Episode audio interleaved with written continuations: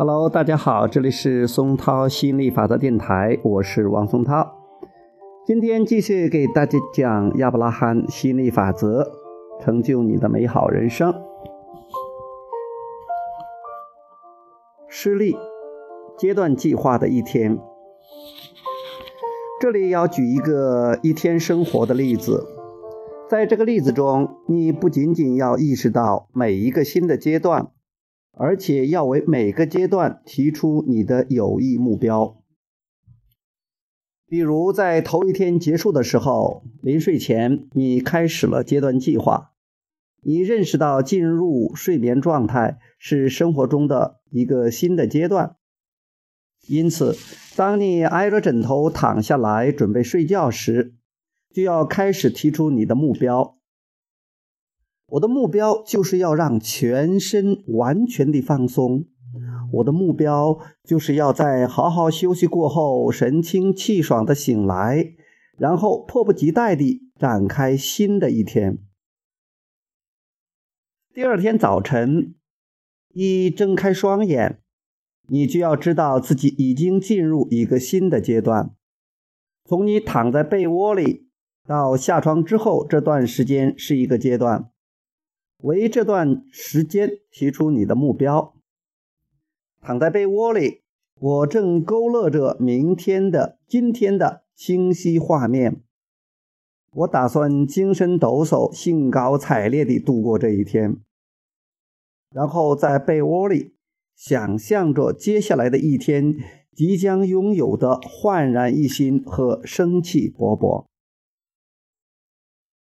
起床后，你就进入了生活的另一个阶段。这可能是你为自己梳妆打扮的时间。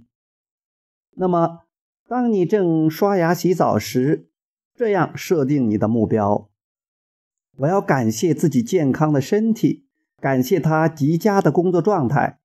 我要干净利落地修饰一下外表，让自己看起来最棒。当你准备早餐时，这个阶段的目标就是我要干净利落地挑选食物，做好这顿美妙而富有营养的早餐。我很放松，很快乐地享受早餐，接纳我健康的身体完美地消化吸收。此刻，我将选择对身体最有益的食物，这些食物将为我补充能量，使我容光焕发。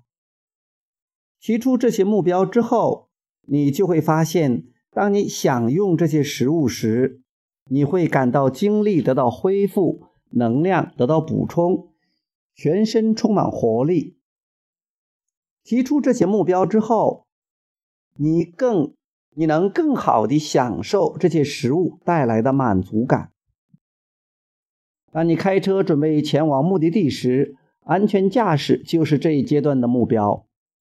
开车时要感受到精力充沛和心情愉快，并且要注意别的司机是否目标明确，保证你畅通无阻地通过所有路程，安全而快捷。当你下车后，你就已经进入了另一个新的阶段，因此暂停一下。想象自己从现在所站的位置走到要去的地方。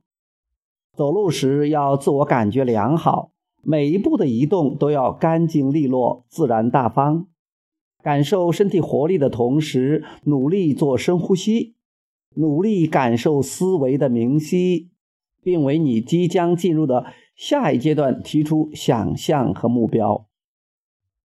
想象你与员工或者老板打招呼。要相信自己可以鼓舞别人，准备好微笑。要明白，虽然不是你所遇到的每个人都能有意地进行计划，但是只要通过你的有意计划，你就可以支配自己的生活，而且你不会陷入别人的困惑、目标和影响之中。当你体验完一天的阶段计划生活之后，你就会明白计划安排的能量和动力。你会发现自己斗志昂扬，战无不胜。只要你一直相信自己能够创造性地支配生活，那么没有任何人是你不能影响的，没有任何事情是你无法完成的，没有任何事物是你无法拥有的。好，今天就聊到这里，我们下次接着再聊，拜拜。